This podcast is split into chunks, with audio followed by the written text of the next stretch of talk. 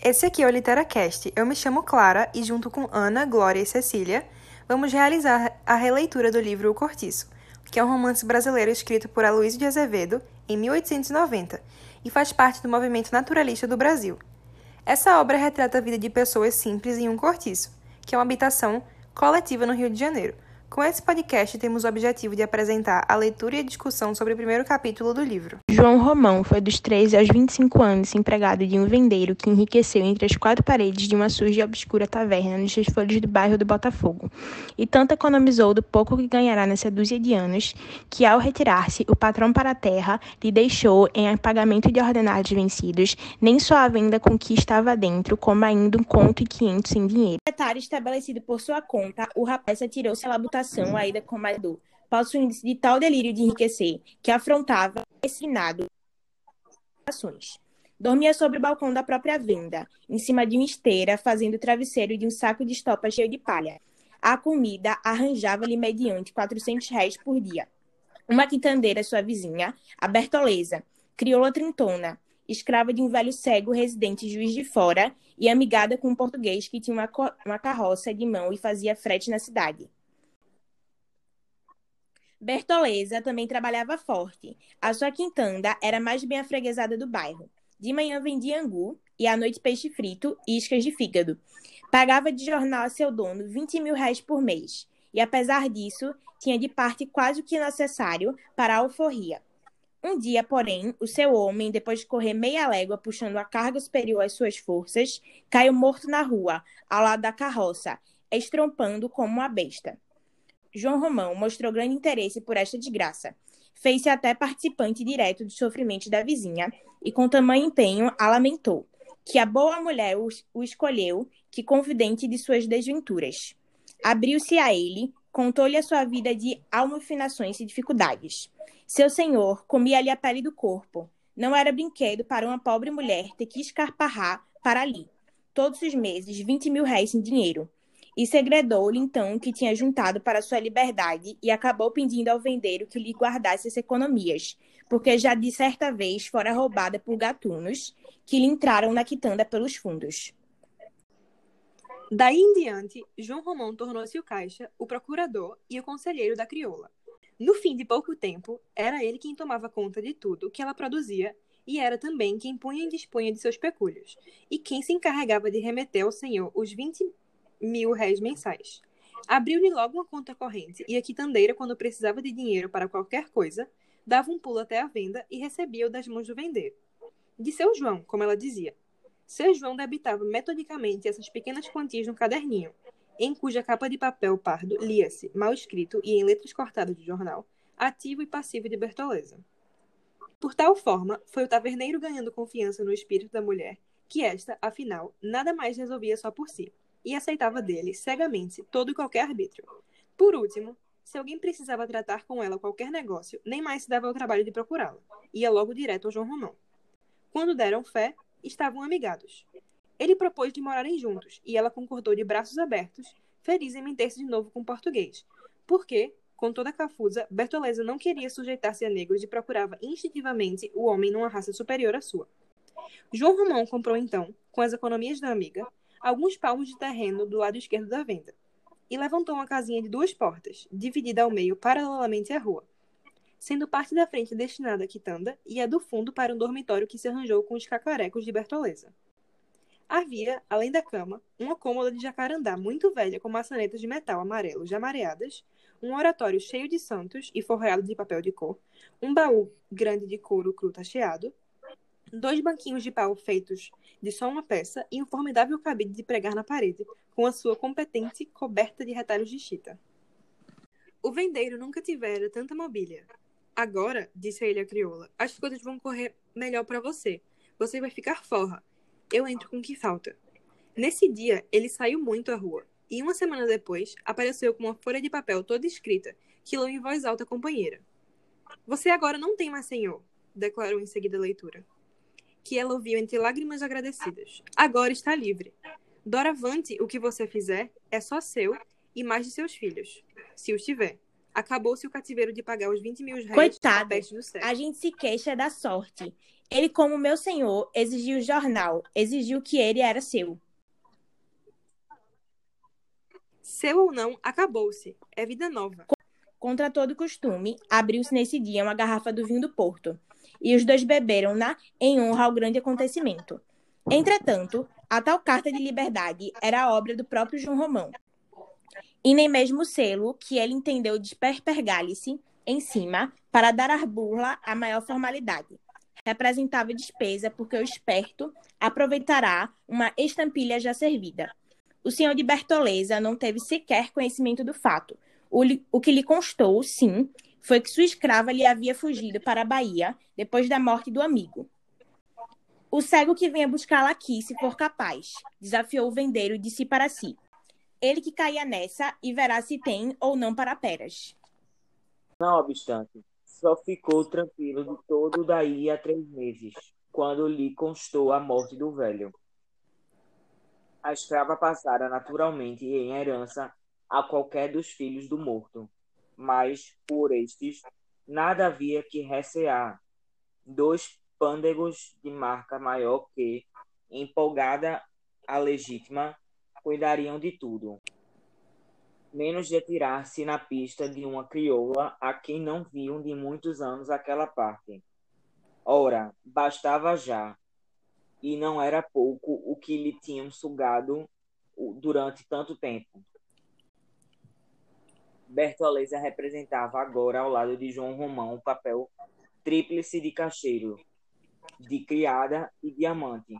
Morejava a valer, mas de cara alegre às quatro da madrugada já estava na faina de todos os dias, aviando o café para os fregueses e depois preparando o almoço para trabalhadores de uma pedreira que havia para além de um grande capinzal aos fundos da venda.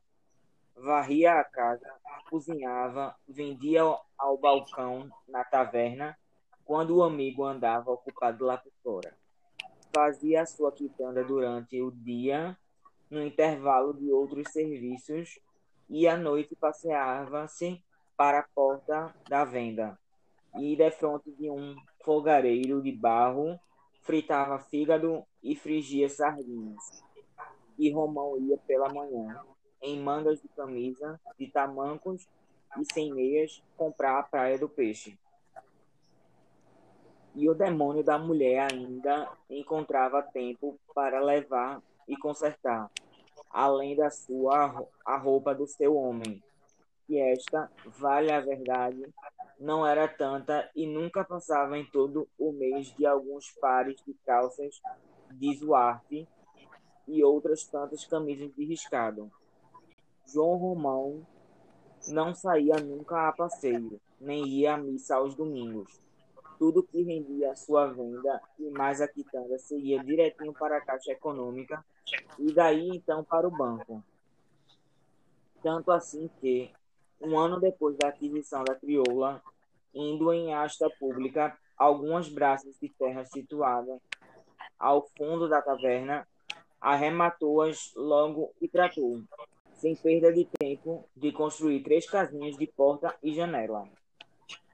Que milagre de esperteza e de economia não realizou nessa construção? Servia de pedreiro, amassava e carregava barro, quebrava pedra. Pedra que o velhaco, fora de hora, junto com a amiga, furtavam a pedreira do fundo, da mesma forma que subtraíam o material das casas em obra que havia ali perto. Estes furtos eram feitos com todas as cautelas e sempre coroados do melhor sucesso. Graças à circunstância de que nesse tempo a polícia não se mostrava muito por aquelas alturas, João Romão observava durante o dia quais as obras em que ficava material para o dia seguinte, e à noite lá estava ele rente. Mas a Bertoleza a removeram tábuas, tijolos, telhas, sacos de cal para o meio da rua, com tamanha habilidade que se não ouvia vislumbre de rumor. Depois, um tomava uma carga e partia para casa, enquanto o outro ficava de acauteia ao lado do resto, pronto a dar sinal em caso de perigo. E, Quando o que tinha ido voltava, seguia então o companheiro carregado por sorvete. Nada lhe escapava, nem mesmo as escadas dos pedreiros, os cavalos de pau, ou a ferramenta dos marceneiros. E o fato é que aquelas três casinhas, tão engenhosamente construídas, foram o ponto de partida do grande cortiço de São Romão. Hoje, quatro braços de terra, amanhã seis, depois mais outras, e o vendeiro conquistando todo o terreno que se estendia pelos fundos da sua bodega. E a produção que o conquistava reproduziam-se os quartos e os números de moradores. Sempre em mangas de camisa, sem domingo nem dia santo, não, não perdendo nunca a ocasião de assenhorear-se do alheio, deixando de pagar todas as vezes que podia e nunca deixando de receber. Enganando os fregueses, roubando nos pesos e nas medidas, cobrando por dez réis de mel coado o que os escravos furtavam da casa dos seus senhores, apertando cada vez mais as próprias despesas, empilhando privações sobre privações, trabalhando e mais a amiga como uma junta de bois. João Romão veio afinal a comprar uma boa parte da bela pedreira. Ele, todos os dias, ao cair da tarde, assentando um instante à porta da venda, contemplava de longe com um resignado olhar de cobiça. Pôs lá seis homens a quebrarem pedra e outros seis a fazerem lajedos e paralelepípedos. E então principiou a ganhar engrosso, tão engrosso que, dentro de ano e meio, arrematava já todo o espaço compreendido entre suas casinhas e a pedreira, isto é, umas 80 braças de fundo sobre 20 de frente, em plano enxuto e magnífico para construir.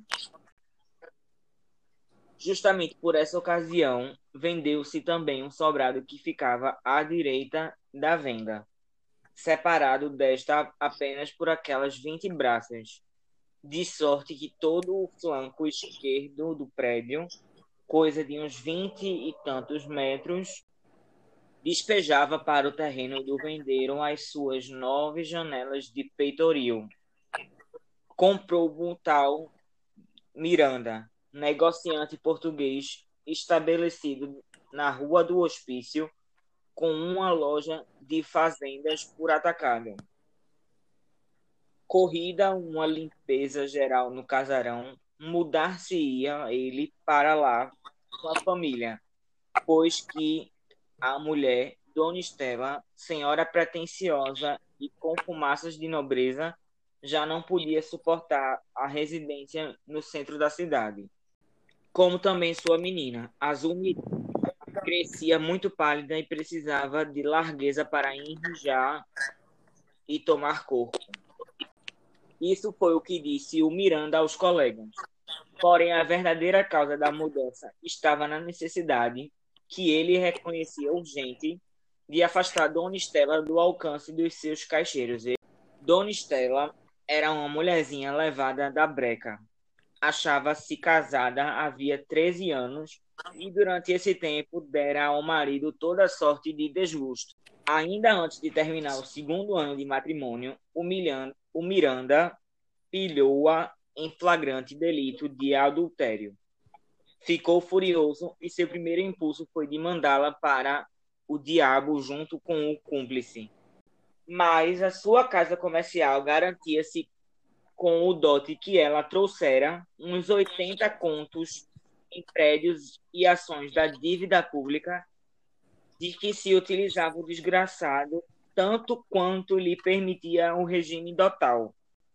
Além de que um rompimento brusco seria a obra para escândalo e, segundo sua opinião, qualquer escândalo doméstico ficava muito mal a um negociante de certa ordem.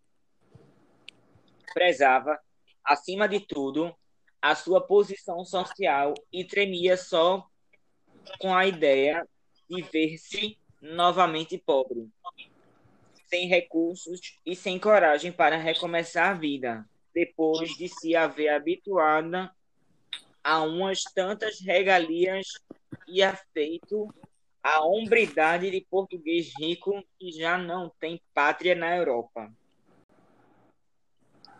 Acovardado defronte desses raciocínios, contentou-se com uma simples separação de leitos, e os dois passaram a dormir em quartos separados. Não comiam juntos e mal trocavam entre si uma ou outra palavra constrangida, quando qualquer inesperado acaso os reunia a contragosto. Odiavam-se. Cada qual sentia pelo outro um profundo desprezo, que pouco a pouco se foi transformando em repugnância completa. O nascimento de Zulmira veio agravar ainda mais a situação. A pobre criança, em vez de servir de elo aos dois infelizes, foi antes um novo isolador que se estabeleceu entre eles. Estela amava, menos do que lhe pedia o instinto materno por supô-la filha do marido. E este a detestava porque tinha convicção de não ser seu pai. Uma bela noite, porém, o Miranda, que era homem de sangue esperto e alçava então pelos seus 35 anos, sentia-se em insuportável estado de lubricidade. Era tarde já, e não havia em casa alguma criada que lhe pudesse valer. Não. Lembrou-se da mulher, mas repeliu logo esta ideia com escrupulosa repugnância. Continuava a odiá-la. Entretanto, este mesmo fato de obrigação que ele se colocou de não servir-se dela, a responsabilidade de desprezá-la, como que ainda mais lhe assanhava o desejo da carne, fazendo da esposa infiel um fruto proibido. Afinal, coisa singular, posto que moralmente nada diminuísse a repugnância pela pejura, foi ter ao quarto dela. A mulher dormia a sono solto. Miranda entrou pé ante pé e aproximou-se da cama. Devia voltar, pensou. Não lhe ficava bem aquilo, mas o sangue latejava-lhe, reclamando-a. Ainda hesitou um instante imóvel, a contemplá-la no seu desejo. Estela, como se o olhar do marido lhe apalpasse o corpo, torceu-se sobre o quadril da esquerda, repuxando com as coxas o lençol para a frente e patenteando uma nesga de nudez estofada e branca. O Miranda não pôde resistir. Atirou-se contra ela, que, num pequeno sobressalto, mais de surpresa que de revolta, desviou-se tornando logo e enfrentando com o marido e deixou-se empolgar pelos rins, de olhos fechados, fingindo que continuava a dormir, sem a menor consciência de tudo aquilo. Ela contava como certo que o esposo, desde que não teve coragem de separar-se de casa, havia, mais cedo ou mais tarde, de procurá-la de novo. Conhecia-lhe o temperamento, forte para desejar e fraco para resistir ao desejo. Consumado o delito, o honrado negociante sentiu-se tolhido de vergonha e arrependimento. Não teve anônimo da palavra e retirou-se tristonho e murcho para o seu quarto de desquitado. Oh, como lhe doía agora o que acabava de praticar na cegueira da sua sensualidade. Que cabeçada! dizia ele agitado. Que formidável cabeçada! No dia seguinte, os dois viram-se e evitaram-se em silêncio, como se nada de extraordinário houvera entre eles acontecido na véspera. Dir-se-ia até que, depois daquela ocorrência, o Miranda sentia crescer o seu ódio contra a esposa. E à noite desse mesmo dia, quando se achou sozinho na sua cama estreita, jurou mil vezes aos seus brios nunca mais nunca mais praticar semelhante loucura. Mas daí a um mês, o pobre homem, acometido de um novo acesso de luxúria, voltou ao quarto da mulher. Estela recebeu-o desta vez como da primeira, fingindo que não acordava na ocasião, porém em que se aponderava dela febrilmente, a leviana sem se poder conter soltou-lhe em cheio contra o rosto uma gargalhada que a custo superava, superava. O pobre diabo desnorteou, deveras escandalizado, soerguendo-se brusco num tremunhamento de sonâmbulo acordado com a violência. A mulher percebeu a situação e não lhe deu tempo para fugir.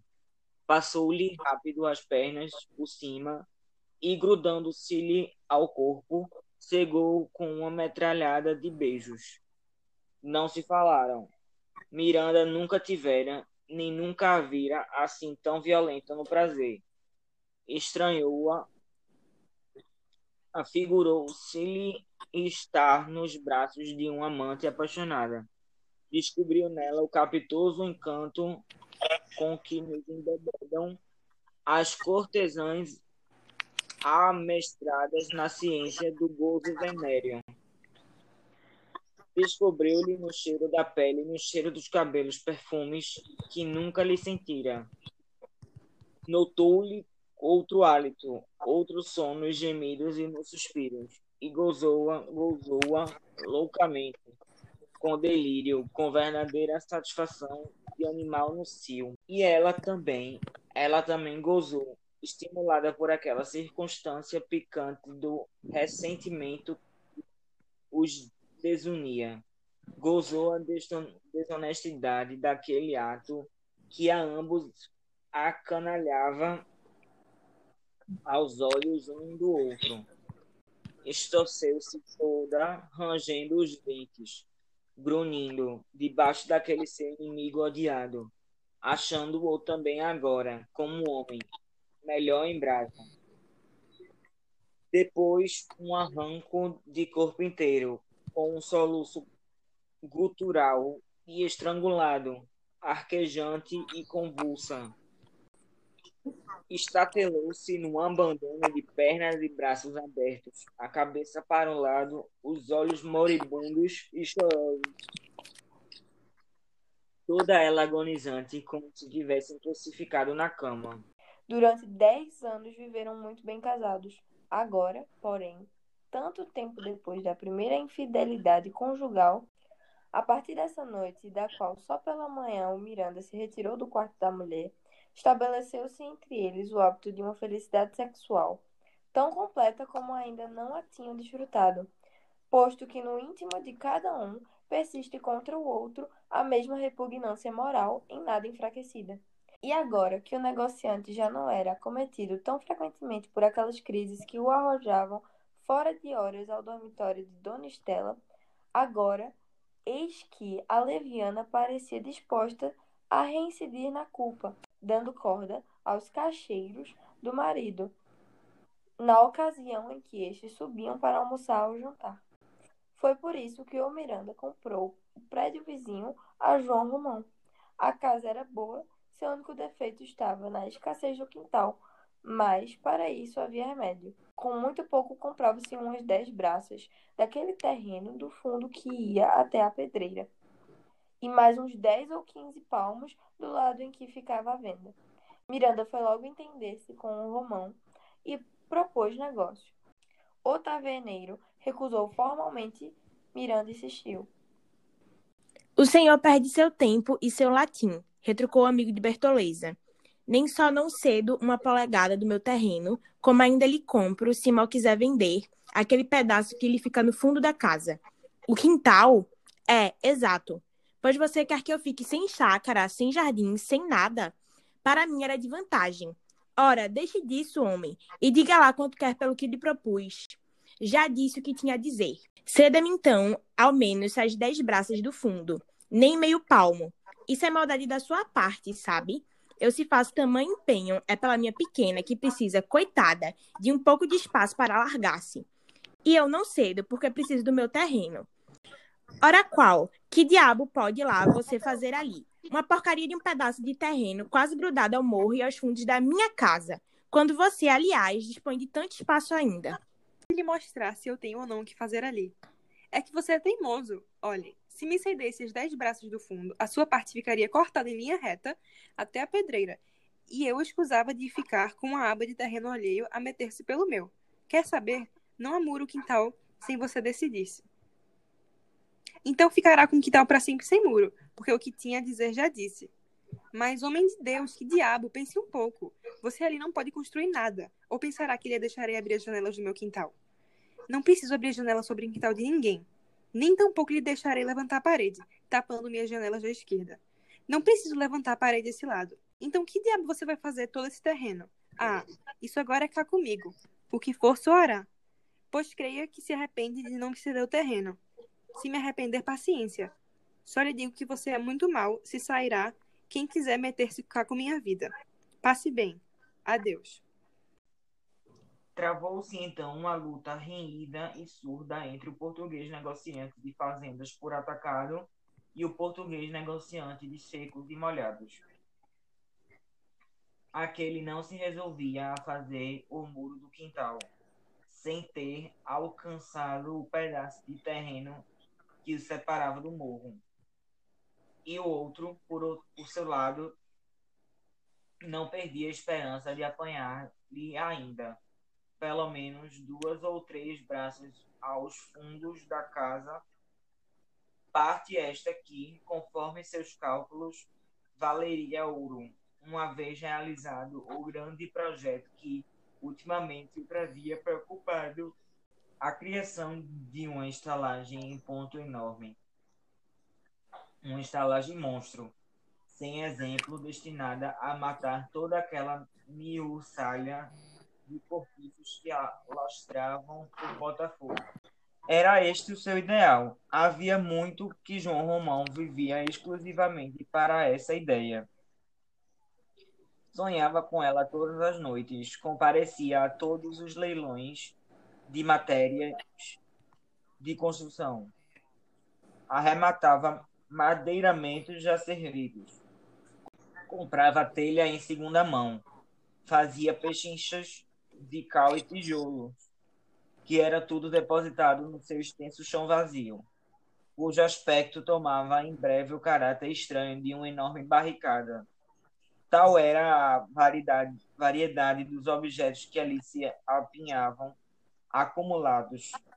Tábuas e sarrafos, troncos de árvore, mastros de navio, caibros, restos de carroças, chaminés de barro e de ferro,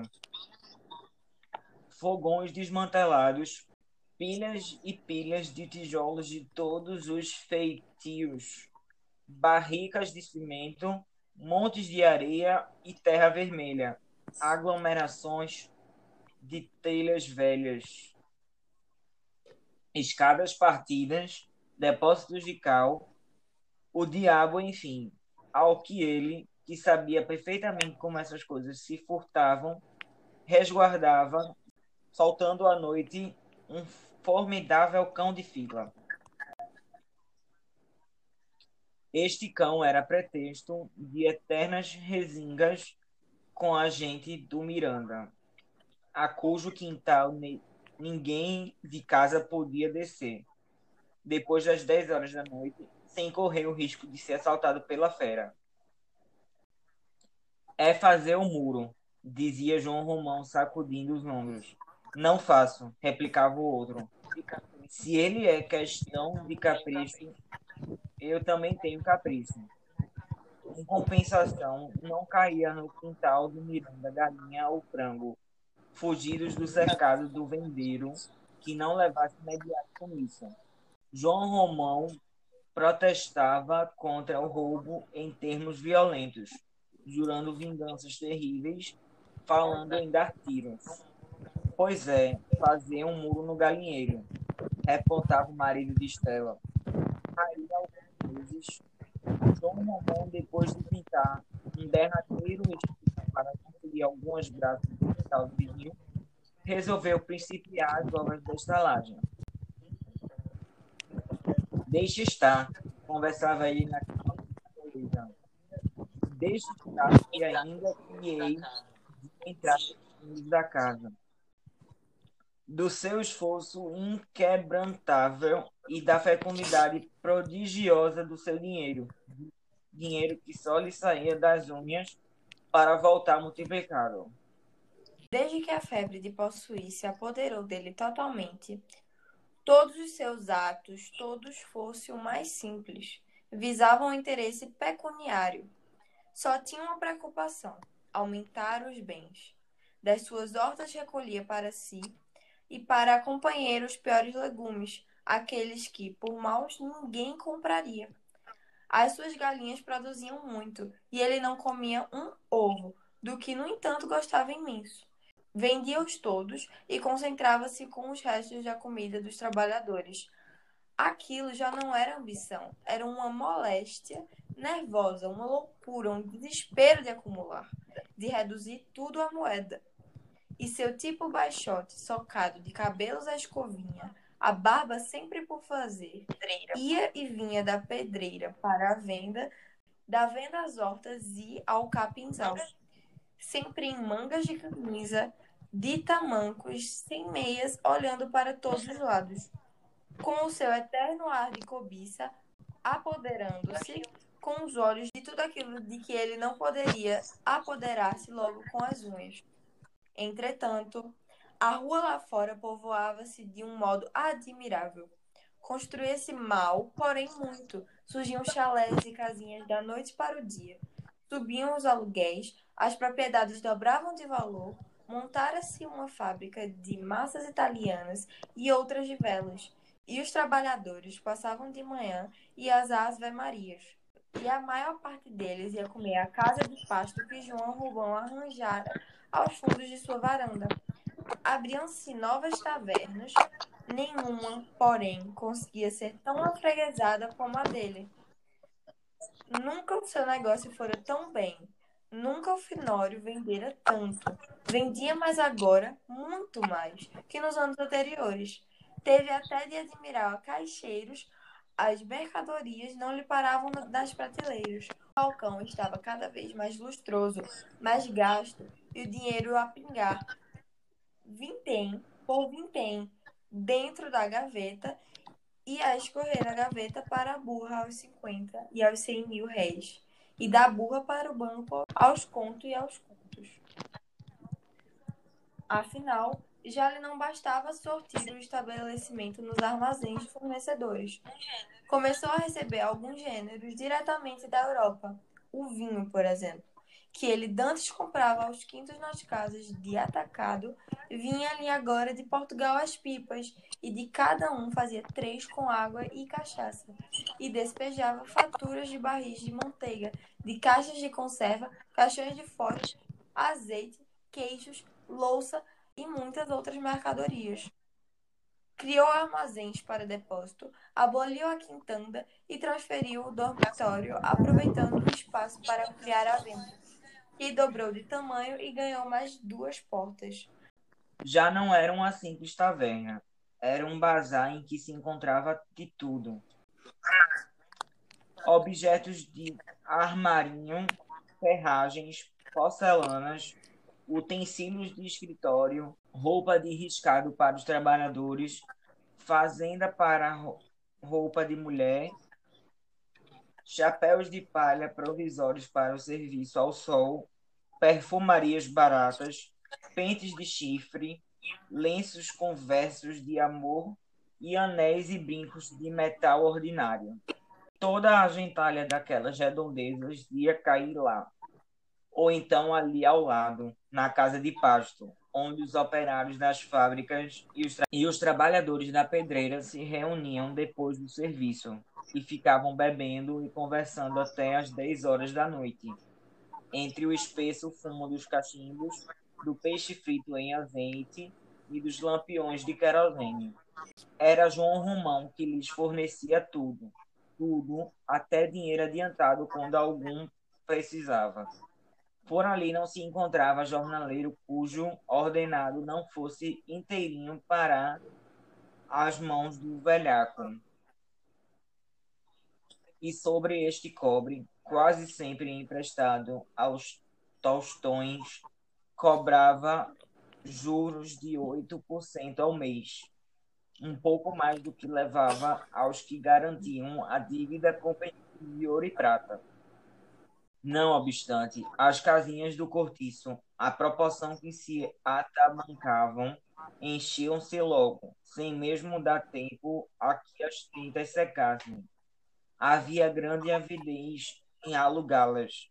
Aquele era o melhor ponto do bairro para a gente de trabalho. Os empregados da pedreira preferiam morar lá, porque ficavam a dois passos da obrigação. O Miranda arrebentava de raiva. Um cortiço, exclamava ele, possesso, um cortiço. Maldita seja aquele verdadeiro de todos os diabos. Fazer-me um cortiço debaixo das janelas. Estragou minha casa o malvado. E vomitava pragas, jurando que havia de vingar-se, e protestando aos berros contra o pó que lhe invadia em ondas as salas, e contra o infernal barulho dos pedreiros e carpinteiros que levavam a martelar de sol a sol o que, aliás, não impediu que as casinhas continuassem a surgir, uma após a outra, e fossem logo se enchendo, a estenderem-se unidas por ali afora, desde a venda até quase o morro, e depois dobrassem para o lado do Miranda, e avançassem sobre o quintal deste, que parecia ameaçado por aquela serpente de pedra e cal. O Miranda mandou logo levantar o muro. Nada, aquele demônio era capaz de invadir-lhe a casa até a sala de visitas. E os quartos do cortiço pararam, enfim, de encontro ao muro do negociante, formando com a continuação da casa deste um grande quadrilongo, espécie de pátio de quartel, onde podia formar um batalhão. 95 casinhas comportou a imensa estalagem. Prontas, João Romão mandou levar levantar na frente, nas vinte braças que separavam a venda do sobrado de Miranda, um grosso muro de dez palmos de altura, coroado de cacos de vidro e fundos de garrafa, e com um grande portão no centro, onde se dependurou uma lanterna de vidraças vermelhas por cima de uma tabuleta amarela em que se lia o seguinte escrito a tinta encarnada e sem ortografia. Estalagem de São Romão. Alugam-se casinhas e tinas para lavandeiras. As casinhas eram alugadas por mês e as tinas por dia. Tudo pago adiantado. O preço, cada tina, metendo a água, 500 réis, sabão à parte. As moradoras do cortiço tinham preferência e não pagavam nada para lavar. Graças à abundância da água que lá havia, como em nenhuma outra parte, e graças a muito espaço de que se disponha no cortiço para estender a roupa, a concorrência às tinas não se fez esperar. Acudiram lavadeiras de todos os pontos da cidade, entre elas algumas vindas de bem longe. E mal vagava uma das casinhas, ou um quarto, ou um canto de coubesse um colchão. Surgiu uma nuvem de pretendentes a disputá-los. E aquilo se foi constituindo grande, numa grande lavanderia, agitada e barulhenta, com as suas cercas de varas e suas hortaliças verdejantes e seus jardinzinhos de três e quatro palmos, que apareciam como manchas alegres por entre a negrura das luminosas tinas transbordantes e o revérbero de claras barracas de algodão cru, armadas sobre os lustrosos brancos de lavar. E os gotejantes giraus, cobertos de roupa molhada, cintilavam ao sol que nem lagos de metal branco. E naquela terra encharcada e fumegante, Naquela umidade quente e lodosa, começou a minhocar, a esfervilhar, a crescer, um mundo, uma coisa viva, uma geração, que parecia brotar espontânea, ali mesmo, daquele lameiro e multiplicar-se como larvas no esterco.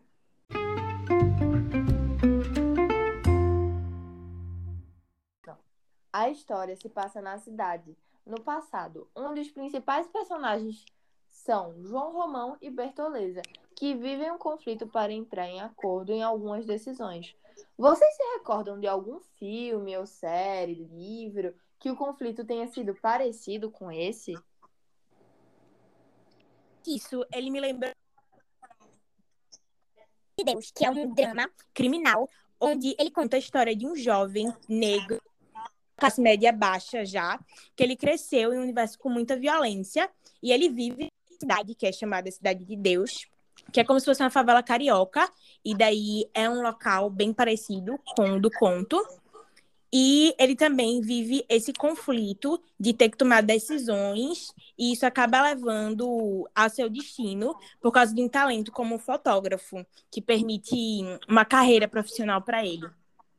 Principais características que fica próximo ao livro é justamente por se passar na cidade Janeiro e também por ter esse por abordar violência o que o conto Cortiço também aborda. Agora, me digam uma coisa. Por ser um livro escrito no século XIX, eu achei a leitura meio densa. Vocês também sentiram essa dificuldade para ler? Sim, com certeza. Principalmente pelo vocabulário. É, tem algumas palavras que hoje em dia é, não, não usamos mais, né? E até essa leitura, eu acabei com essa leitura, acabei conhecendo novas palavras. E eu acho que isso possa, possa ter dificultado um pouco a leitura e ter tornado algo mais complexo, sabe? Sim, mais ou menos até metade da leitura eu achei o livro bem cansativo, a narrativa é muito detalhada e isso faz com que ela seja bem mais lenta. Concordo. Isso se deve pela linguagem ser antiga e formal. O cortiço é o lugar precário onde os pobres vivem e representa a mistura de raças. Do outro lado, o sobrado representa a burguesia ascendente do século XIX, ou seja, é o símbolo do ponto aonde se quer chegar. Uma das melhores coisas que eu percebi nesse conto foi que ele aborda não muito clara pelo por causa do vocabulário, mas é compreensível. É abreviada esses que